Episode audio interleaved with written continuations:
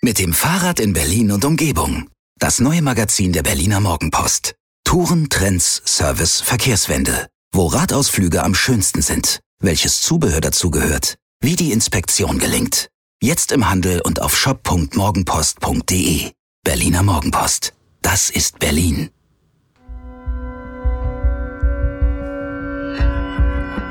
Immer härter. Der Podcast der Berliner Morgenpost. Was für eine Woche bei Hertha BSC. Da verpflichten die Berliner erst einen neuen Sportgeschäftsführer und dann wird Trainer Paul Dardai positiv auf das Coronavirus getestet. Kurz darauf befindet sich dann sogar die ganze Mannschaft in Quarantäne für zwei Wochen und das mitten im Abstiegskampf. Was für ein Irrsinn. Und damit herzlich willkommen zur neuen Folge des Immer härter Podcasts. Staffel Nummer drei Folge 36 mit meiner Wenigkeit Jörn Lange und am zweiten Mikrofon begrüße ich den Rückkehrer Michael Färber. Welcome back. Ja, danke Jörn. Hallo Berlin. Hallo ihr da draußen. Und allein bei deiner Aufzählung, äh, Jörn, ähm, sack ich nochmal zusammen. Also was für eine Hertha-Woche. Ja, einem fehlen wirklich fast die Worte und äh, bei all dem Trubel, bei all den Turbulenzen ähm, glaube ich, muss man sich eine Sache nochmal eben ins Gewissen rufen oder in die Gedanken rufen nämlich die Gesundheit ähm, der Betroffenen. Wir haben den Fall von Rüne Jahrstein, Herthas Stammkeeper. Der war ähm, ja eigentlich schon infiziert nach der Länderspielpause, also etwas länger, aber erst jetzt kam heraus, dass der gute Rüne ähm, tatsächlich im Krankenhaus war, in der Berliner Charité zur Behandlung, mehrere Tage äh, und er hatte einen schweren Verlauf. Ähm, Außerdem haben wir am heutigen Montag, an dem wir aufzeichnen, nochmal eine Medienrunde mit Paul Dardai gehabt. Ähm, der hatte selbst zwar einen relativ milden Verlauf, aber er hat erzählt von seiner Frau Monika, die äh, schwerere Symptome hat. Admir Hamzagic, Herthas Co-Trainer, soll ebenfalls ein bisschen zu kämpfen haben körperlich. Ähm, also insofern, das sollte erstmal über allem schweben. Gute Besserung an alle Betroffenen. Nichtsdestotrotz ähm, rückt natürlich die sportliche Brisanz sofort in den Blickpunkt. Ähm, für Hertha geht es um den Klassenerhalt, ganz klar. Und die Bedingungen, die Voraussetzungen jetzt auf der Zielgeraden der Saison sind durch diese zweiwöchige Mannschaftsquarantäne deutlich komplizierter geworden. Um es mal mit Lothar Matthäus zu sagen, dem Rekordnationalspieler und Sky-Experten, es sieht nicht unbedingt gut aus für Hertha. Die Meldung hat er nicht exklusiv. Ja, wäre, wäre Fahrradkette. Beste Grüße an Lothar Matthäus. Arne Friedrich, Herthas Sportdirektor, der lässt sich von solchen Aussagen natürlich nicht von seinem Weg abbringen. Äh, Arne Friedrich, das wissen wir, der steht für gesunden Optimismus. Äh, und er sagt natürlich, man kann das Schlechte sehen, aber wir sehen das Positive. Der einzig richtige Weg, oder Michael? Anders geht's nicht. Ja, wobei äh, in der Corona-Zeit etwas positiv zu sehen ähm, durchaus immer einen Geschmack haben könnte, aber Spaß beiseite. Nein, ähm, dir bleibt ja gar nichts anderes übrig, wenn du jetzt noch anfängst, ähm, in einer Saison, wo ohnehin schon so viel schiefgelaufen ist, ähm, das jetzt als anders zu nehmen und, und ähm, ja, komplett abzuschließen, gedanklich jetzt wird's eh nichts mehr, jetzt ist alles vorbei. Ähm, das ist ja komplett der falsche Weg. Es geht uns allen ja seit, seit über einem Jahr so. Wir müssen ja irgendwo immer nach vorn schauen, positiv schauen, hoffen, dass es besser wird, optimistisch bleiben und ähm, das ist genau der richtige Weg. Das hat man auch bei Paul Dardai gemerkt, auf jeden Fall in unserer Videorunde. Ähm, er selbst wirkte wieder kraftvoll, ähm, wirkte vital, hat zwar erzählt, dass er durchaus Symptome hatte, er hat über Gliederschmerzen geklagt, aber hat das so locker wegmoderiert äh, und meinte, naja, das ist so ein bisschen wie im, wie im Sommerurlaub, wenn du dir schon ein kaltes Bier gegönnt hast und dann nochmal Fußball spielst und äh, der Ehrgeiz ein bisschen durchbricht, dann hast du am nächsten Tag halt, tut dir auch alles weh. Ähm, also in seinem Fall scheint es nicht allzu schlimm gewesen zu sein. Ähm, aber er hat natürlich, er macht sich Gedanken, ähm, nicht nur um seine familiäre Situation. Äh, neben Monika, die, die wie gesagt äh, stärkere Symptome aufweist, hat er auch Sohnemann Benz noch zu Hause. Der ist 15, der ist Kontaktperson, kann nicht zum Hertha-Training gehen, kann nicht in die Schule gehen. da sagte Paul in seiner äh, typischen Paul-Art, ähm, der geht mir langsam schon auf die Nerven. Ja, pubertierende Jugendliche im äh, zarten Alter von 15 Jahren. Ähm, jeder, der das durchlebt hat oder gerade durchlebt, weiß, was gemeint ist. Und äh, darüber hinaus gelten die Gedanken natürlich auch ähm, der Mannschaft und der ganzen Situation. Du hast da jetzt einen Profikader in Quarantäne und musst sehen, wie du die Jungs A fit und B bei Laune hältst, wie du den, den Fokus aufrecht erhältst. Und da ähm, muss sich Hertha schon eine ganze Menge einfallen lassen. Was genau das ist, darüber sprechen wir später nochmal äh, dezidiert. Ähm, aber eine Sache, das hat man Paul Dardai angemerkt, bereitet ihm Sorgen, denn er hat betont, bei allem, was wir jetzt machen, und sei es noch so professionell und durchdacht, eines können wir nicht, nämlich Fußballtraining simulieren. Und genau das ist es, worauf es ankommt. Ähm, ich vergleiche das mal mit, mit, ähm, ja, mit einer Winterpause im Endeffekt. Du hast ähm, eine Hinserie gespielt, nimmst dich dann sieben bis zehn Tage aus dem, aus dem aktiven Fußballgeschäft raus, schaltest ein bisschen runter, hältst dich im privaten Kreis praktisch fit mit Läufen und irgendwelchen Übungen, aber du kannst keine fußballspezifischen Sachen trainieren. Dann kommst du also aus dieser Pause raus, brauchst im Endeffekt zwei, drei Tage, bis du A, dich wieder an die eigentlich aktuellen Begebenheiten gewöhnt hast, bis du auch wieder dieses Fußballfeeling hast. Und erst dann kannst du als Mannschaft auch wieder anfangen, ähm, ja, Fußballdinge zu trainieren, Abläufe zu trainieren, die enorm wichtig sind. Genau das fehlt Hertha jetzt. Und äh, ja, 29. April ist Ende der Quarantäne. Das heißt, ab 30. April kannst du jetzt wieder auf den Platz gehen und äh, naja, wenn es blöd läuft, hast du nächsten Tag schon das erste Spiel. Ja, das wäre tatsächlich ähm, so ein bisschen das Worst-Case-Setting. Äh, man ist bei Hertha ganz guter Dinge, dass das, äh, der Restart erst am 3. oder 4. April, April sage ich schon, Mai erfolgt. Pardon. Wir, sind, wir sind schon im Mai hier. Ne? Ja. Also ähm, fast. Und dann hätte man zumindest drei, vier Tage auf dem Platz, die man arbeiten könnte. Aber es ist noch offen. Ähm, wie genau der Spielplan getaktet wird für die Berliner, das steht noch aus. Michael, das, damit wir bei all diesem Wahnsinn und äh, den, den ganzen Corona-Botschaften nochmal den Überblick behalten. Lass uns einmal noch die Chronologie ähm, aufdröseln. Boah, ich, sag, ich sag gleich nochmal zusammen. Nochmal äh, was für eine Woche. Ja. Weil die Ereignisse haben sich ja tatsächlich überschlagen. Ich erinnere mich am Dienstag, da habe ich noch geschrieben über ähm, die Rückkehr von Luca Toussaint, der seine Gelbsperre abgesessen hat. Ich habe geschrieben über Sammy Kedira, der endlich fit genug ist, um in die Startelf aufzurücken und, und, und. Das hast du übrigens gut aufgeschrieben. Vielen Dank. So. So, und dann ähm, hörst du aus Frankfurt ähm, die Meldung, endlich alles klar, Trennung, Eintracht, Freddy Bobic ist besiegelt. Da ähm, gehen bei uns natürlich schon die Alarmglocken an und man denkt, jawohl, jetzt ist der Weg frei für Hertha. Aber dass es denn ganz so schnell geht, das hätte ich auch nicht für möglich gehalten, denn am Abend, ich glaube schon Richtung 19 Uhr, die erste Zeitung druckte schon, die erste Fassung, äh, kam dann von Hertha die, die Nachricht, jawohl, Freddy Bobic kommt zurück nach Berlin. Ja, was ähm, uns so fassbar zurückgelassen hat, Jörn, glaube ich, ist die Tatsache, dass man diese Schnelligkeit in Sachen Personalinformationen in den vergangenen Jahren nicht wirklich gewohnt war. Und ähm, ich fand das absolut richtig, weil logischerweise jede Spekulation nochmal befeuert wird. Bobic verlässt im Sommer die Eintracht aus Frankfurt.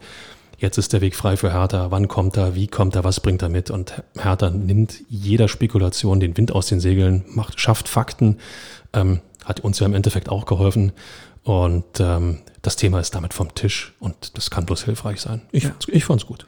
So, und damit hast du halt eine Riesengeschichte. Also das ist ja wirklich die zentrale Personalie im Club. Das ist der sportliche Strippenzieher und mit Freddy Bobic, wir haben das hier oft genug thematisiert, hast du eigentlich den perfekten Kandidaten ähm, verpflichten können.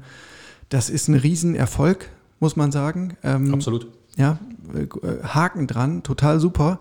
Aber du kannst dich gar nicht freuen, weil nur ein paar Stunden später, am nächsten Tag auf einmal diese Corona-Hiobs-Botschaft kommt. Ähm, Im ersten Durchgang hieß es, ähm, Trainer Paul Dardai positiv getestet, Co-Trainer Admir Hamzagic und Dodi Luke Bacchio als, äh, naja, immerhin zweitbester Scorer des Teams.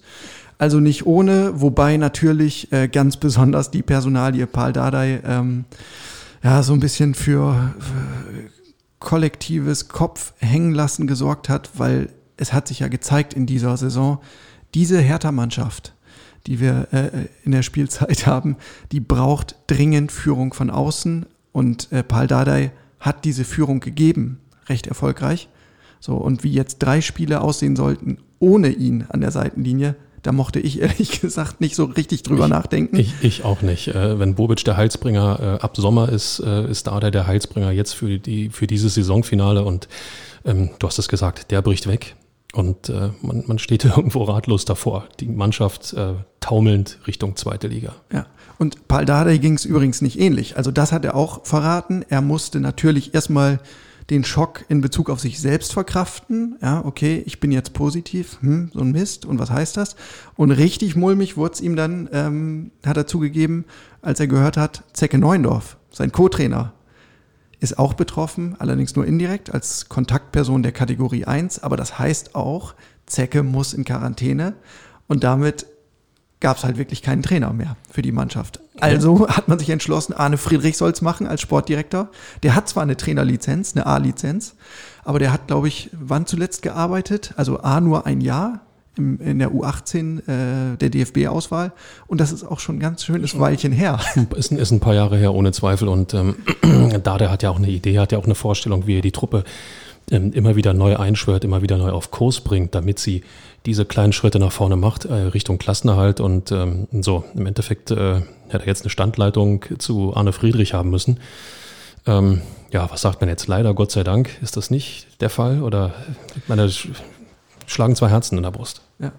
Aber wir können ja auch noch mal ein bisschen aus dem Maschinenraum erzählen, weil natürlich ist es dann so aus unserer Journalistenperspektive, du hast schon den großen, jetzt muss es Friedrich richten, Text schreiben und am Abend kommt aber die Meldung, es gibt einen weiteren Verdachtsfall bei Hertha. Später stellt sich heraus, Marvin Plattenhardt tatsächlich positiv getestet. Damit war dann klar, ähm, die Infektion ist in der Mannschaft zu verorten. Und damit stand fest, das komplette Team mit Physios, mit Staff, alle müssen in Quarantäne. Zwei Wochen, kein Teamtraining, drei Spieler abgesetzt. Oje, oje. Ja, nach einem Dienstagabend, der ähm, Mut machte, kam der Mittwochabend, der äh, einen gleich wieder noch tiefer auf den Boden der Tatsachen zurückgeholt hat. Und äh, was für eine Woche. Ja. So, und dann kommst du als ähm, Verein natürlich ins Rotieren und überlegst, was können wir tun. Und es wurden dann ähm, Spinning Bikes äh, verteilt in die Wohnungen der Spieler, auch Laufbänder nach und nach. Ähm, das ist ja nicht komplett neu. Wir haben das damals schon erlebt bei der allerersten Corona-Pause in der Bundesliga. Ähm, trotzdem ein enormer Kraftakt. So, und dann am Wochenende war, ja, wie soll man sagen, eine kleine Medienoffensive gab es von den Hertha-Verantwortlichen. Ähm, Arne Friedrich war zugeschaltet im aktuellen Sportstudio, später war er auch nochmal bei Sky. Ähm, Carsten Schmidt war äh, zugeschaltet im Sport 1 Doppelpass. Überall hat man Präsenz gezeigt, hat äh, versucht zu signalisieren, ähm, wir lassen die Köpfe hier nicht hängen, wir nehmen die Herausforderung an. Ja, das war also ein, ein ganz bewusst gesetztes Zeichen. Ähm, wir, wir, wir kämpfen bis zum letzten um den Klassenerhalt und macht euch ja keine Illusionen. Äh, also da hat die Führung wirklich den Ton gesetzt und, glaube ich, auch versucht, einfach ähm, die Spieler und die ganze Mannschaft mitzureißen. Das ist auch enorm wichtig, ähm, sich nicht zu verkriechen, sondern du musst ja offensiv mit dieser, ähm, mit dieser Situation umgehen, weil ähm, im, Endeffekt poppen zu diesem Thema jeden Tag Fragen auf. Ähm, allein die Frage, wie, also die, der Klassiker, wie konnte das passieren? Ja, äh, da bist du sofort beim Thema, ähm, hat Hertha alle Vorkehrungen getroffen oder nicht? Ähm, oder wurde vielleicht von dem einen oder anderen Spieler fahrlässig gehandelt? Ähm, ich möchte mir nicht ausmalen, wie das äh, unter einem Michael Preetz kommuniziert worden wäre. Vermutlich gar nicht oder viel zu wenig. So ist man offensiv rausgegangen, hat jede Frage beantwortet, hat gesagt, wir haben die Konzepte übererfüllt. Wir haben äh, darauf geachtet, vor jedem Training, Test, alle bleiben im Auto. Erst wenn es negativ ist, dürfen sie das Trainingsgelände und dann auch die Kabine betreten. Ähm, das muss dokumentiert werden und ähm, ich bete, dass Hertha BSC das tatsächlich auch so gemacht hat. Denn wir wissen alle, die DFL hat das klar kommuniziert nochmal in ihrem Brandbrief. Bei Fahrlässigkeit gilt das Spiel als anzusetzen und wenn Hertha da nicht antreten kann, wird es am grünen Tisch als verloren gewertet. Und das wäre das Schlimmste, was passieren kann. Ja. So, und jetzt steht Hertha da und hat ja mehr Fragen als Antworten im Grunde für den Moment. Ähm, wir haben es schon angerissen. Sehr vage ist noch die Terminkonstellation. Welche Partie findet wann statt? Ähm, da steht halt die Terminierung seitens der DFL noch aus. Ähm, aber es ist wohl so, dass die Nachholspiele eigentlich vor dem 33. Spieltag aufgeholt sein sollen. Ähm, fest steht nur, es wird verdammt haarig äh, und die Belastung wird sehr hoch sein, denn für Hertha stehen einfach mal sechs Partien in drei Wochen an.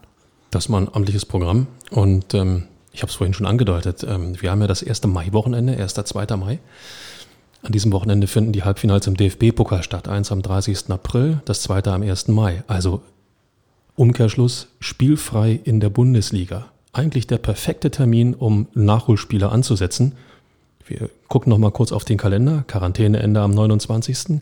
Erstes Training möglich am 30. Ähm, also kann am zweiten schon ein Spiel angesetzt sein. Puh, möchte ich nicht drüber nachdenken. Und dann geht's in, mit der, kann es mit einer englischen Woche sofort weitergehen. Hammerhart. Hammerhart. Ähm, und es ist natürlich die große Frage, wie die Mannschaft das verkraftet. Ähm, es wird ja auch schon über Szenarien nachgedacht, ob man ähm, vielleicht sagt, äh, das eine Spiel beginnt die A-Formation und im zweiten Spiel muss dann eine frische B-Formation äh, auflaufen. Das ist, glaube ich, ein bisschen mit Vorsicht zu genießen. Also wir haben dieses Modell im Vorjahr bei Dynamo Dresden erlebt, äh, halbwegs annähernd. Ähm, Dynamo Dresden, ihr erinnert euch, die sind dann aus der zweiten Bundesliga abgestiegen und im Nachhinein hat der damalige Trainer Markus Kauczynski gesagt, ja, wir haben es halt versucht, die Belastung irgendwie bestmöglich zu verteilen, aber in der Konsequenz hatten wir dann zwei durchschnittliche Dynamo-Mannschaften auf dem Platz statt einer guter. Und, und genau das ist, ähm, glaube ich, auch die, die entscheidende Antwort, warum man es nicht machen sollte. Also ich ähm, sehe da ehrlich gesagt keinen Vorteil drin, ähm, weil ähm, du schickst eine A-Mannschaft aufs Feld und ähm, hast dann das nächste Spiel die B-Mannschaft, also die vermeintliche B-Mannschaft, ähm, die Schwächeren, die anderen, wie auch immer, und äh, beraubst dir da, ähm, wenn es blöd läuft, bestimmter Qualitäten, die du im Abstiegskampf nutzen kannst. Und ähm, ich würde sagen, also du hast ja keine andere Chance, als mit Volldampf mit der besten Elf, die dann möglich ist, rauszugehen. Und diese beste Elf sollte nach Möglichkeit auch weiterspielen. Das wird zwar ein bisschen haarig werden, aber ähm, ich sag mal drei, vier Spiele mit Volldampf rein in die Situation. Die Gegner sind ja alle aus der ähnlichen Tabellenregion. Mit anderen Worten, der eine oder andere wird auch noch knapsen und, und wird auch Probleme haben. Ähm, warum soll da nicht der eine oder andere Sieg gelingen? Auch wenn die Mannschaft bisher Sieg, von Siegesserien verschont geblieben ist, ja. aber, aber du kannst ja mit Volldampf rausgehen und wenn, wenn dann diese A-Formation ein paar Punkte geholt haben sollte, kannst du immer noch darüber nachdenken, mal ein bisschen zu justieren. Aber von vornherein zu sagen, ähm, die Besten fangen an und äh, zur, zur Steuerung, zur Belastungssteuerung kommt dann äh, ja, die zweitbeste Mannschaft. Puh. Ja, zumal Hertha ja auch weit davon entfernt ist, ein, ein so gefestigtes Konstrukt irgendwie äh, zur Verfügung zu haben. Also es ist ja im Gegenteil so, dass Paul Dardai froh ist, dass er jetzt in seinen paar Wochen in, im Amt eine Formation gefunden hat, die halbwegs form funktioniert. Ähm, und also damit hast du eine Formation, die halbwegs eine, genau, eine. funktioniert. Wo ist, wo ist da die zweite? Also das ist, genau. Das ist völlig illusorisch. Nicht, nichtsdestotrotz hat er angekündigt, ähm, es ist in Corona-Zeiten ja erlaubt, fünfmal zu wechseln pro Partie und diese Wechsel will er sehr bewusst ähm, nutzen ähm, und darauf zurückgreifen, um eben die Belastung halbwegs im, im Bereich des Verkraftbaren zu halten. Und, und bei allem Respekt, ähm, da sind ein paar junge, sagen wir mal, wirklich hungrige Spieler dabei warum sollen die denn bitte schön nicht in zwei Wochen fünf Spiele hinkriegen oder in drei Wochen, was hast du gesagt, sechs Spiele? Ähm, ich glaube, die muss man einfach loslassen und äh, dann kann das auch zumindest von der Belastung her funktionieren. Ja. So, und jetzt für den Moment stehst du vor der Herausforderung äh, Fitness, vor der Herausforderung Psyche, Mentalität, vor der Herausforderung Team Spirit. Ähm, wir haben über all diese Punkte gesprochen mit dem Trainer. Er hat ein bisschen erzählt. Also Fitness, äh, das vielleicht schon mal als Teaser vorweg. Wir sprechen am Mittwoch noch mit dem Fitnessguru schlechthin bei Hertha, mit Henrik Kuchno. Das lest ihr dann am Mittwoch online äh, auf morgenpost.de, am Donnerstag in der gedruckten Morgenpost.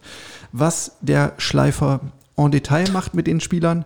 Aber Paul Dardai hat so viel schon verraten. Ähm, es geht halt nicht nur jetzt um Fahrradfahren und Laufen, sondern natürlich auch um Verletzungsprävention, um so Abstoppbewegungen, um Richtungswechsel und so weiter. Das äh, steuert Henrik Kochno alles vom Bildschirm, macht das virtuelle Training. Ähm, Paul Dardai ist zugeschaltet, schaut sich das an. Ja, also es wird alles überwacht und die Jungs geben allem Anschein nach Gas. Man, allein, allein das muss man sich nur einfach mal vorstellen. Man ist dann in seinem Wohnzimmer oder in seinem Keller, den man so ein bisschen zum Sportraum umgerüstet hat und ähm, rennt von einer Ecke in die andere und der Trainer guckt einem via Bildschirm zu. Also die, die Situation hat schon skurrilen Charakter, muss, muss man sagen. Auf jeden Fall. So, dann, dann gibt es den Faktor Psyche, weil es ist ja klar, also die Konkurrenz, Mainz, Bielefeld, auch Köln, die haben jetzt theoretisch die Chance zu punkten, während Hertha nur zuschauen muss. Und Paul Dardai macht sich da keine Illusion und sagt, ähm, es ist sehr, sehr wahrscheinlich, dass wir bei unserem Restart auf Tabellenplatz 17 stehen. Ja, kann, muss aber nicht. Weil es gibt Gründe, warum die Mannschaften dort unten stehen und weil die sportliche Qualität nicht reicht, weil die Mannschaft zusammen nicht funktioniert, weil ähm, wie im Fall von Hertha BSC leider auch, Einzelspieler zu schwer, zu spät zu einem echten Team zusammenfinden. Deswegen stehen die Mannschaften da unten und keine der Truppen da unten wird jetzt urplötzlich das Siegen anfangen. Die werden nicht von Sieg zu Sieg eilen. Ähm, Bielefeld hat jetzt am vergangenen Wochenende ähm, ein Unentschieden geholt in Augsburg. Ähm, deswegen ist Hertha auf, auf den Relegationsplatz ähm, runtergerutscht. Das ist so, damit kann man aber leben. Das bedeutet aber nicht, dass Bielefeld jetzt in den nächsten beiden Partien jetzt in der englischen Woche zwei Siege einfährt und dann wegeilt. Kann passieren, aber die Wahrscheinlichkeit ist doch relativ gering. Schlaufuchs Paldadei hat schon mal vorgebaut. Ja, so ist er und sagt, überhaupt kein Problem, ist eigentlich sogar besser so. Wenn wir, wenn wir aus der Position des Jägers kommen, äh, da sagt er, also aus meinem Empfinden kommen meine Jungs damit besser klar. Mhm. Ähm, hat, er, hat er schon mal darüber nachgedacht, mhm. wie es ist, wenn man zwingend gewinnen muss und nicht mehr nur gewinnen zu braucht, zu gebraucht, zu Deutsch. Ah, ihr wisst, was ich meine.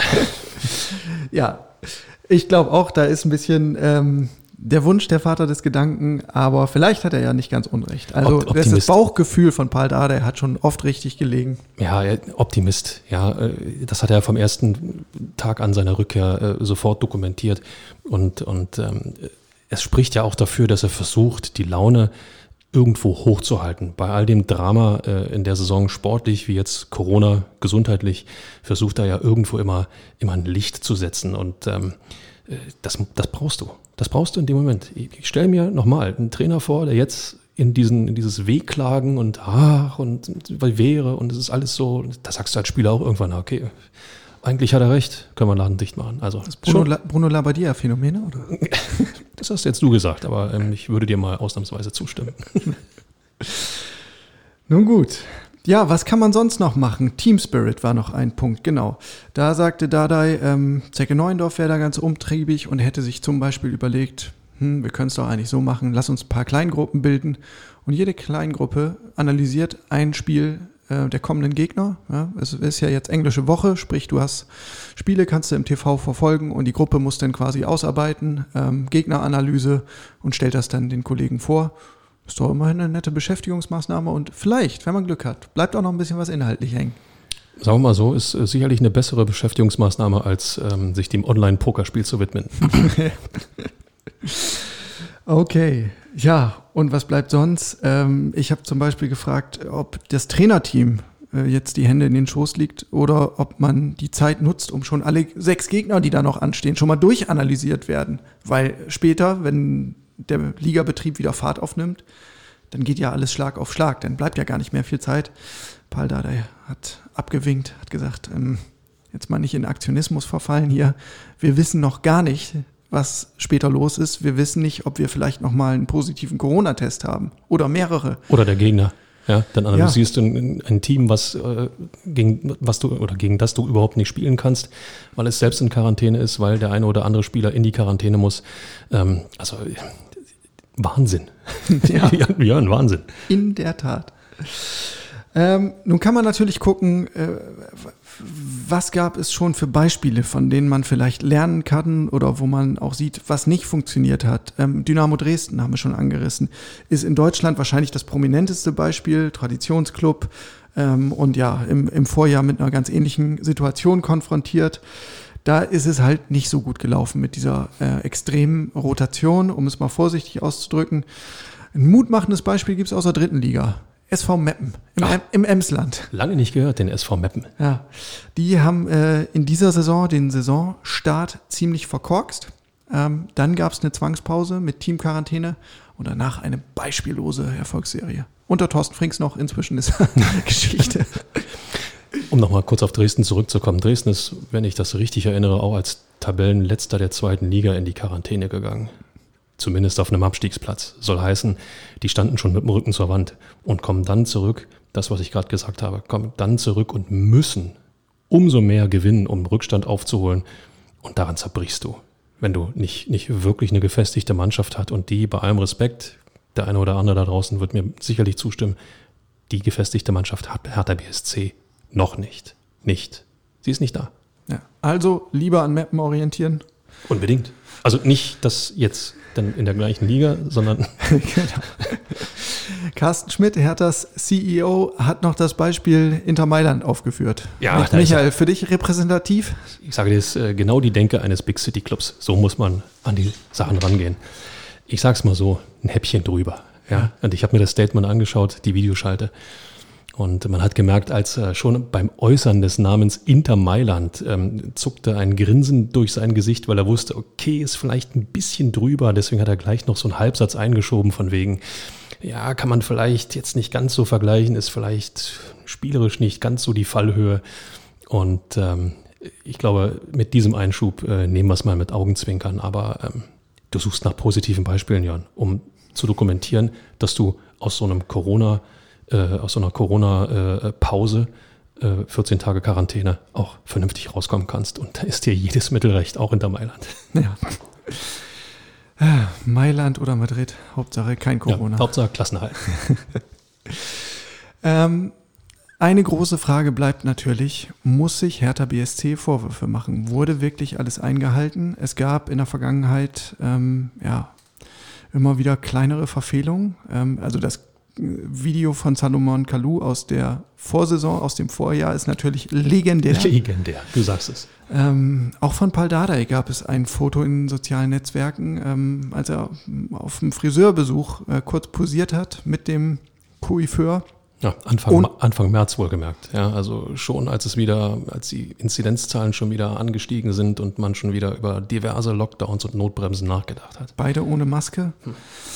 Jetzt nicht gerade das Paradebeispiel, aber bei Hertha ähm, versichern sie, man hat wirklich alles getan, man hat die Testfrequenz erhöht, deutlich erhöht, hat die Abstands- und Hygieneregeln nochmal übererfüllt. Paul Dardai sagt auch aus dem Privatleben, ey Leute, wenn ich hier Besuch hatte bei mir, alles immer nur auf der Terrasse, alles mit Abstand. Und er sagt, im Vorjahr hat er die Erfahrung gemacht, als er noch im Nachwuchs war, ähm, es gab positive Fälle äh, in den Jugendmannschaften. Auch er hatte dann Kontakt zu diesen Spielern, aber war halt immer negativ, weil der Kontakt im Freien stattgefunden hat. Ähm, und das ist ja auch so ein bisschen der Stand der Forschung. Alles, was unter freiem Himmel stattfindet, ist tendenziell deutlich harmloser einzustufen als ähm, Kontakte in geschlossenen Räumen. Ja. ja. Und er sagt, ich hätte es nicht für möglich gehalten, dass es mich erwischt. Ähm, jetzt hat sie ihn halt doch getroffen. Ist nur ein Beispiel von ganz, ganz vielen, aber vielleicht auch nochmal ein wirklich mahnendes Beispiel für jeden Einzelnen da draußen. So schnell kann es gehen. Du kannst es nicht verhindern. Ähm, Im Endeffekt kannst du es nur verhindern, wenn du dich äh, komplett äh, alleine isolierst, einschließt und äh, selbst ja, dir Nahrung durch eine Luke ja. zuschieben lässt, was natürlich völlig illusorisch ist. Jeden kann es überall und sofort treffen und sind wir doch mal ehrlich, ähm, jeder Spieler hat auch ähm, privaten Kontakt, Familie, Freunde, so allein die Familie ist ja schon ähm, der nächste Unsicherheitsfaktor, wo du ähm, eigentlich gnadenlos nachforschen musst, hat in der Familie jeder die entsprechenden Maßnahmen, die notwendig sind, auch wirklich eingehalten, ja. zu jeder Zeit und immer zu 100 Prozent. Und ähm, da wird es vielen von euch da draußen genauso gehen das kannst du nicht mit Bestimmtheit sagen. Also das kann überall passieren. Ja, einige der Jungs haben Kinder, die kannst du auch nicht wegsperren. Ähm, genau. So, und deswegen kommt die Forderung von der DFL ja auch nicht von ungefähr, ähm, dass man sagt, ey, liebe Clubs, liebe 36 Clubs aus der ersten und zweiten Liga, denkt bitte schon mal drüber nach, wie wir eine Teamquarantäne hinbekommen. Nicht im Sinne von jeder Einzelne geht in die häusliche Isolation, sondern wir als Team isolieren uns irgendwo vom Rest. Ähm, und so wird es aller Voraussicht ja auch kommen. in den letzten Wochen der Bundesliga ähm, dann, wenn man auch wirklich keinen Puffer mehr hat. Ihr wisst das alle, die Saison soll und muss fristgerecht über die Bühne gehen, ähm, weil eine Fußball-Europameisterschaft ansteht. Da hast du nicht mehr großartig ähm, Spielraum, um irgendwie den Spielplan zu, zu stretchen. Und deswegen will man gerade hinten raus ähm, auf Nummer sicher gehen. Das muss ja auch im, im, im Interesse aller Spieler und aller Vereine sein. Ich erinnere mich noch an die vergangene Saison, als, das, als der Aufschrei riesengroß war, dass der Profifußball äh, an der, am Abgrund steht und dem nächsten Schritt weiter ist, dass Vereine vor der Insolvenz stehen, dass alles im Bach runtergeht. Und ähm, jetzt muss eben alles dafür getan werden, dass diese Saison zu Ende gespielt werden kann. Und wenn aufgrund der steigenden Inzidenzien und aufgrund der steigenden Corona-Fälle innerhalb des Profifußballs, über die zweite Liga, glaube ich, brauchen wir gar nicht reden, ähm, wenn sich, wenn sich das immer weiter ausbreitet, wenn diese Zahlen zunehmen, dann bleibt dir keine andere Wahl, als verpflichtende Quarantäne-Trainingslager zu sagen und so schmerzhaft es für die Familien und so weiter auch ist, Fünf Wochen sind es noch. Fünf, vielleicht sechs Wochen. Und dann sollte der Spuk Bundesliga, Geistersaison in der Corona-Zeit ähm, ein Ende haben. Aber da muss man eben noch durchhalten. Jawohl. So, Michael, dann schalte ich mal zurück in den Arne-Friedrich-Modus und äh, stelle die Frage, was macht jetzt eigentlich Hoffnung? Und da fällt mir als erster Punkt ein, die Restart-Erfahrung, die Hertha im Vorjahr gesammelt hat, un unter Bruno Lavaglia. Da war Hertha nach der Zwangspause tatsächlich äh, auffällig fit und ist total gut aus den Blöcken gekommen, viel besser als die meisten Konkurrenten. Du zauderst und zeterst, weil du sagst, es ist nicht ganz repräsentativ. Ich weiß jetzt gerade nicht, wie viel Training war damals möglich, bevor es wieder zurück in, in den Spielbetrieb ging. Also auf dem Platz. Ein bisschen mehr, aber ich finde, der Vergleich ist auch deswegen etwas windschief, weil ja diesmal die Konkurrenz nicht in Pause das ist. Das wäre jetzt genau mein zweiter, mein zweiter Punkt gewesen. Ähm, alle spielen weiter und du kommst praktisch frisch aus der Winterpause und alle anderen sind in diesem, in diesem Spielrhythmus drin. Ähm, boah, das ja. haut dir die Füße weg. Dann lass mich noch einen zweiten Punkt ausprobieren. Bitte, bitte. Ähm, wie wäre es mit den direkten Duellen? Paul Dardai sagt, ey, wir haben immer noch alles in unserer eigenen Hand. Wir spielen gegen sämtliche direkten Konkurrenten. Wenn wir es dann nicht hinbekommen, dann haben wir es halt wirklich verbockt. Genau. Und jetzt widerlege ich mich selbst. Jetzt kriegt so eine Truppe wie Bielefeld urplötzlich das Laufen. Oder Mainz. Ja? Und hat totales Selbstvertrauen und Hertha kommt dann als Vorletzter zurück in den Spielbetrieb. Sagt, wir äh, haben noch alle direkten Konkurrenten vor uns, wir können es schaffen. Und Mainz steht da und sagt, kommt durch, wir spielen euch auseinander. Ja? Also äh, wir sind wieder an dem gleichen Punkt, wie wir ähm, zu Beginn des Podcasts waren. Du musst positive Elemente finden. Und dass du noch gegen direkte Konkurrenten spielst, muss positiv bewertet werden. Das muss auch jeder im Kader genauso sehen. Jeder bei Hertha BSC. Ähm, man stelle sich vor, sie müssten gegen die Bayern spielen, die nur noch in der Bundesliga unterwegs sind, oder gegen Dortmund, die gerade wieder richtig Lust auf Fußball haben, ja. oder gegen RB Leipzig, die per se eigentlich wie eine Maschine funktionieren. Ähm, da wäre die Hoffnung nicht ganz so groß, glaube ich. Ja, siehst du, da gibst du mir ja den Steilpass ja, zum, zum, dritten Argument. Denn das Programm der Konkurrenz ähm, ist vielleicht gar nicht so schlecht für Hertha. Also mal angenommen, man hätte jetzt am vergangenen Wochenende gegen Mainz gespielt. Da werden die Mainzer noch immer voller Selbstbewusstsein, weil die haben ja seit dem Trainerwechsel zu Bo Svensson eine richtige Erfolgsserie hingelegt. So, und jetzt müssen die Mainzer aber äh, gegen die Großen ran, gegen die Bayern, gegen Dortmund, ich glaube auch sogar gegen Leipzig. Straft mich ruhig lügen, wenn das anders ist. Äh, aber bei Bayern und Dortmund bin ich mir ziemlich sicher. Ich will sagen, da ist die Chance relativ hoch, dass das Mainzer Selbstbewusstsein jetzt mal wieder ein bisschen eingekocht wird und dann kommt Hertha zu einem anderen Zeitpunkt. Wenn, Muss nicht schlecht. Zu, zu einem anderen Zeitpunkt. Wenn die DFL das Spiel entsprechend ansetzt. Ja, Jan, auch das, da ist man, Hertha BSC ist ja offensichtlich in Verhandlungen mit, mit äh, der DFL. Wundert mich ehrlich gesagt, dass man da als Verein, sagen wir mal, vielleicht episch Mitspracherecht hat und sich nicht nur dem, dem Duktus der DFL beugen muss. Wäre natürlich für Hertha nicht verkehrt, wenn man da so ein bisschen steuern könnte. Aber äh, da ist man auch jetzt so ein bisschen abhängig davon, wann die Spiele ähm, entsprechend gelegt werden. Spielt Hertha noch gegen Schalke eigentlich? Hm, aber sicher doch. So, also drei sichere Punkte schon mal für die Jungs von Paul Dada. Ich lege mich fest. So, und dann gebe ich dir noch einen letzten Mutmacher. Friedhelm Funkel. Ey, der Mann, der Berlin 1 das Derby brachte. Jetzt ich weiß, es ist aus, aus Hertha Sicht nicht so prickelnd. Ich weiß, ich weiß, ich weiß. Aber jetzt in Köln. Oder? Ja. Da, da ist, ist, er doch genau der Mann, der Hertha jetzt endlich zum Klassenhalt verhelfen könnte. Äh, der geschätzte Kollege Stefan Hermanns vom Tagesspiegel hat getwittert, vielleicht holt Friedhelm Funkel 2021 das nach, was ihm 2010 nicht gelungen ist. Ja. Er hält Hertha in der Liga. Überragend. Ja, also äh, das Debüt war auf jeden Fall noch nicht von Erfolg gekrönt. Ähm, äh, Köln wartet auch unter Friedhelm Funkel auf den großen Turnaround. Erstes Spiel gegen Leverkusen. Zwar ganz ordentlich von den Kölnern, aber am Ende 0 zu 3. Ja, 0, 0 zu 4, ne? 0 zu 3, 0 zu 4. Ist egal, verloren. verloren. Und zwar gnadenlos. Ja, aber weil wir natürlich nicht ausschließlich im Arne-Friedrich-Modus unterwegs sind, müssen wir zumindest auch nochmal die andere Seite der Medaille beleuchten. Fitnessrückstand. Also ich glaube, der Punkt Athletik, Kondition, das wird auf jeden Fall kein Vorteil mehr sein für Hertha. Zusammenspiel, was wegbricht, was nicht da ist. Ähm, Verletzungsrisiko. ja. Jörn, wir brauchen Mutmacher.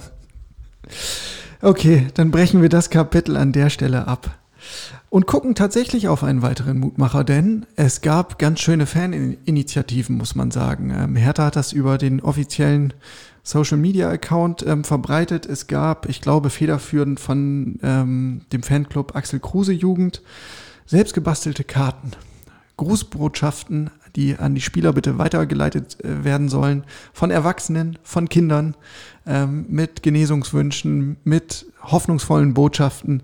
Sowas ist natürlich cool, wenn das bei den Spielern angelangt und die merken, ey, die Leute da draußen, die zählen auf uns, wir dürfen die nicht enttäuschen. Ähm, vielleicht bringt's was. Das ist ja genau das, was man braucht, wenn man, wenn man jeder von uns war mal krank. Und äh, was gibt es da Schöneres, als Zuspruch von Menschen zu bekommen, ähm, äh, ja, mit denen man irgendwo gern zusammen ist. Ja, in dem Fall als Fußballprofi, jedem Fußballprofi fehlt der Fan auf den Rängen. Und äh, dieses Feedback zu bekommen, auch dieses äh, werdet gesund, wir glauben weiter an euch, ähm, das kann echt helfen, ohne Zweifel. Ja, ich glaube, das wird es auch zwingend brauchen im Endspurt. Naja, was hat man sonst noch in den sozialen Medien gesehen? Äh, Arne Friedrich und seine Wohnung, das hat ein bisschen für Lacher gesorgt, weil ähm, unter anderem sein Wandregal zu sehen war mit ein paar Scheiten Holz da drin. Ja. Da haben sich, hat sich alle Welt gefragt, warum hat der denn Holz in seinem Regal? Vielleicht hat er einen Kamin. Ich Ja, meine, so. habe ich, hab ich auch gedacht. Also der, der Sport war auf jeden Fall schnell da. Ja, wahrscheinlich zum Nachschlagen hat er Holz im, im Bücherregal. ähm, nee, aber also ich bilde mir ein, man sieht da rechts einen Kamin und natürlich ist das dann nicht absurd. Also bitte. Da müssen wir doch. Arne ist so umtriebig. Der ist wahrscheinlich äh, the hardest working man in, im Hertha-Kosmos momentan. Und vielleicht schnitzt der Hertha ja auch zum Klassenhalt. Ja. So. Ähm, man hat darüber hinaus aber auch ein Bild gesehen von den fleißigen Helfern ähm, bei Hertha BSC, die zum Beispiel einkaufen waren, um ähm, die Profis mit Lebensmitteln einzudecken. Und da habe ich schon ein bisschen gestaunt, weil man hat unter anderem ähm, ein bisschen Junkfood gesehen im Einkaufswagen. Eine Tüte Chips, Fertigpizzen. Ja, aber wenn man den ganzen Tag nur Fernsehen guckt, wie der, der Trainer einem äh, Anweisungen gibt, äh, dann braucht man schon ein bisschen Nervennahrung. Ja? Ja, also ich. Also der eine oder andere von euch da draußen, ähm, die, die, diese Gesten sind sensationell. Ja, aber vielleicht noch mal kurz drüber nachdenken, Profisportler entsprechende äh, Nahrungsteile sozusagen zu generieren. Ähm, Tiefkühlpizza und äh, Chipstüten sind äh, ja nicht zwingend förderlich. Ich glaube, das müssen wir einfach mal sagen. Ja, hat mich auf jeden Fall ein bisschen gewundert. Aber gut, vielleicht muss das tatsächlich sein in solch schweren Zeiten. Naja, und äh, zum Schmunzeln gebracht hat mich darüber hinaus noch ein Tweet von Günter Klein, einem Kollegen aus München. Ähm, der hat getwittert, äh, natürlich ähm, Bezug nehmend auf Herthas Quarantäne, ähm, aber er hat das Beispiel Kiel gespielt, weil das ähm, Thema im Sportstudio war. Und zwar hat er geschrieben, Kiel, fünf Wochen, neun Spiele. Ist das noch Fußball, ist die Frage im Sportstudio. Antwort, ja, ist es. Neun Spiele in drei Wochen wären Eishockey. So, damit, damit äh, muss dann auch endlich mal dieses Gejammer bei den Herren Fußballprofis aufhören. Ja. Ja, wir werden ja schließlich dafür bezahlt. Das sind doch Profis. So, die machen, die machen den ganzen Tag noch nichts anderes. Ja. Ja. Sieht man jetzt bei Hertha in diesen 14 Tagen. Oh Gott. Michael, dann lass uns äh, aber wenigstens noch kurz zum zweitgrößten Thema der Hertha-Woche kommen. Freddy Bobic ist endlich da. Ante Porters. Ante Portas muss man sagen. Da ist er noch nicht. Bis Juno ist er noch äh, in Lohn und Brot bei Eintracht Frankfurt. Aber ja, kann er da noch viel bewegen? Naja, hat er schon eigentlich alles bewegt, was dort zu bewegen ist. Äh, irgendwo, hat alles in die Wege geleitet, ne? Irgendwo ist er eigentlich jetzt nur dazu da, um, um oder noch in Frankfurt, um äh, ja, diesen letzten ultimativen Lohn für seine Arbeit einzuheimsen, sprich mit der Truppe, mit dem Verein, hoffentlich den Einzug in die Champions League zu schaffen. Ich würde es der Frankfurter Eintracht wünschen und auch Bobic, weil die Arbeit, die er dort in all den Jahren abgeliefert hat, ähm, wirklich bemerkenswert ist, in, in, einer Ruhe, in einer Souveränität ähm, und auch immer äh, wissend, was nötig ist, um wieder einen Mosaikstein mehr zu generieren für den Erfolg. Die Wochen soll er genießen und äh, dann hoffentlich die Champions League feiern. Und äh, ja, lieber Freddy Bobic, the same procedure, dann bitte hier bei Hertha BSC. Ja, genau. Dann willkommen zurück in Berlin. Er war ja früher beim äh, Ex-Kollegen Uwe Bremer hier schon mal im Immer Hertha Podcast zu Gast. Vielleicht kommt er ja noch mal wieder vorbei. Ich, äh, das wäre doch was. Ich würde sagen, Plätzchen haben wir frei und ein Mikro ist schnell organisiert. Aber ähm, ich würde gerne eine Sache noch zu, zu Bobic ähm, loswerden, ähm, dass Hertha ihn jetzt tatsächlich auch ähm, ja, verpflichtet hat, dass er, dass er äh, die sportlichen Geschicke ähm, leiten möchte hinter den Kulissen oder wird hinter den Kulissen. Ähm, was sich Hertha vor allen Dingen mit Bobic jetzt erkauft hat, ist ein bisschen Zeit. Ähm, soll heißen, Beispiel wäre der Kollege Michael Preetz nach wie vor Manager gewesen, wäre vom ersten Tag an der, der neuen Saisonvorbereitung des neuen Transferfensters der Druck da gewesen. Alles, was Preetz hätte machen müssen, hätte sofort, sofort einschlagen müssen. Sofort. Und zwar ohne, gehen wir noch zwei Wochen, sondern sofort. Diese Problematik stellt sich jetzt bei Bobic nicht. Warum? Weil er schlichtweg trotz seiner Qualität, die er gezeigt hat als, als Manager, ähm, sich ja auch in irgendeiner Form erst hier ein bisschen einfuchsen muss. Und ähm, diese Zeit, diese berühmte 100-Tage-Frist, die ja jedem äh, neuen Manager, neuer Führungsfigur zugestanden werden sollte, ähm, muss man auch bei Freddy Bobic ähm, gelten lassen. Insofern hat sich Hertha ein bisschen mehr Zeit erkauft in der Vorbereitung, im Saisonstart, als es unter Preetz der Fall gewesen wäre. Und ähm, das kann nur hilfreich sein, wenn nicht sofort 100% Druck auf dem Kessel ist. Ja. Anspruchsvoll ist die Aufgabe natürlich trotzdem. Kein Zweifel, ihn, kein ähm, Zweifel. Zumal er ja Stand jetzt auch noch überhaupt gar nicht weiß, wofür er eigentlich plant. Ob es weitergeht in der Bundesliga oder ob es äh, tatsächlich im schlimmsten Fall runtergeht ins Unterhaus. Ja, aber ob ich in der Bundesliga eine Champions League-fähige Mannschaft zusammenstelle oder in der zweiten Liga, das, ist, ist, doch egal, das, ne? das, ist doch dann egal. Genau, aber die Frage ist inzwischen äh, jedenfalls auch geklärt, weil aus härter Sicht war ja, oder zumindest aus Beobachtersicht, aus härter Beobachtersicht, nicht ganz klar, ob der Verein denn überhaupt zwingend mit Bobic planen kann. Aber das ist inzwischen äh, zweifelsfrei geklärt. Bobics Vertrag in Berlin gilt auch für die zweite Liga. Also er geht im Zweifel mit runter und wurde natürlich am vergangenen Bundesliga-Wochenende nochmal gefragt, ja, Herr Bobic, was reitet Sie denn? Sie haben hier Champions League-Perspektive in Frankfurt und gehen dann zu einem potenziellen Zweitligisten in Berlin. Wie geht das? Seine ganz gelassene Antwort, erwartbar, es geht mir in erster Linie um die persönliche Herausforderung. Und ähm, da scheint das ganze Umfeld in Berlin sehr stimulierend und reizvoll zu sein für ihn. Und wenn du der Meinung bist, dass du bei einem Verein alles erreicht hast, dass die Grenze des Machbaren vielleicht wirklich erreicht ist, klar kannst du jetzt noch eine Saison diese Champions League-Spiele mitmachen. Die Frage ist nur, bist du noch in der Lage, die Mannschaft dann noch weiter zu entwickeln und sie zu einem echten Kandidaten, um die deutsche Meisterschaft zu formen. Da fehlt mir ein bisschen, bisschen die Fantasie, solange ähm, es einen FC Bayern gibt und auch äh, ja, die Jungs aus Leipzig. Ähm, insofern, ähm, es gibt ja auch einen Grund, warum Adi Hütter Frankfurt verlässt. Die beiden haben die Eintracht aus meiner Sicht ans Maximum geführt. Jetzt suchen sie neue Herausforderungen. Die von Freddy Bovic ist hier bei Hertha in Berlin. So, und jetzt beim letzten Stichpunkt Ausblick schauen wir normalerweise immer auf Hertha und den kommenden Gegner. Der kommende Gegner wäre? So. Gibt's nicht. So. Essig ist. Essig. Stattdessen sei euch noch gesagt, was die Konkurrenz äh, in der Zwischenzeit so treibt. Am Dienstag spielen die Kölner gegen Leipzig. Hm. Punktet man nicht zwingend, würde ich sagen, aus FC-Sicht. Aus, aus FC-Sicht nicht. Äh. Außerdem Bielefeld gegen Schalke. Ja. Oha. also mehr 0 zu 0 geht eigentlich nicht. Wobei hier nochmal so ein Schalker Sieg, oder? Ja, also, also wir sind, wenn, wir sind, wenn Schalke nochmal kommen darf. Ich bin nicht zwingend für Schalke, das gebe ich gerne zu und ich glaube, den einen oder anderen da draußen wird es genauso gehen, aber ähm, so aus Versehen nochmal so ein blödes 1 zu 0 gegen Bielefeld. Dass du das nochmal erleben würdest, ne? Hätte schon. Hertha-Fans den Gelsenkirchenern die Daumen drücken müssen. Boah. Junge. Am Mittwoch Bremen gegen Mainz. Hm? Hat, hat auch Charme.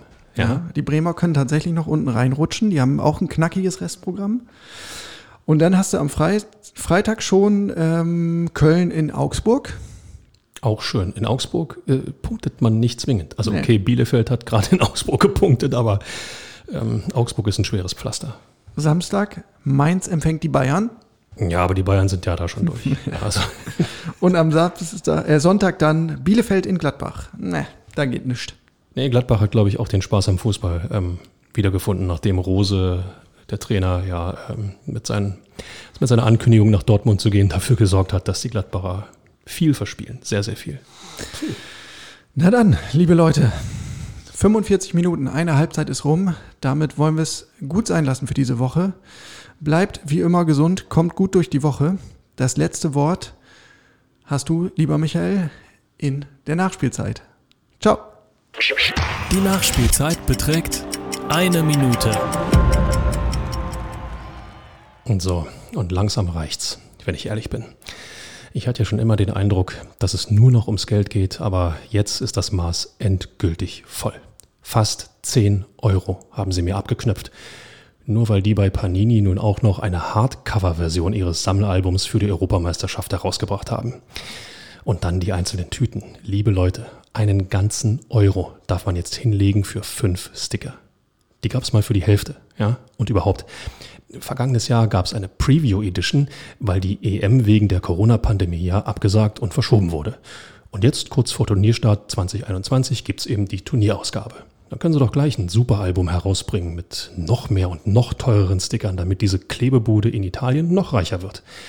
Kaum zu glauben, dass die mal mit Blumenbildchen angefangen haben. Aber kann mir mal jemand sagen, wie ich das jetzt meiner Frau erklären soll? Ja, ich höre sie schon meckern. Du musst ja nicht alles mitmachen. Dass ich dadurch vielleicht die weltweit besten Klebebilder verpasse, das interessiert dann wieder nicht. Tja, es gibt wohl eben für alles einen Markt. Das gilt für die Abspaltung der zwölf europäischen Clubs in die neue Super League offenbar genauso wie für das Hardcover-Album von Panini.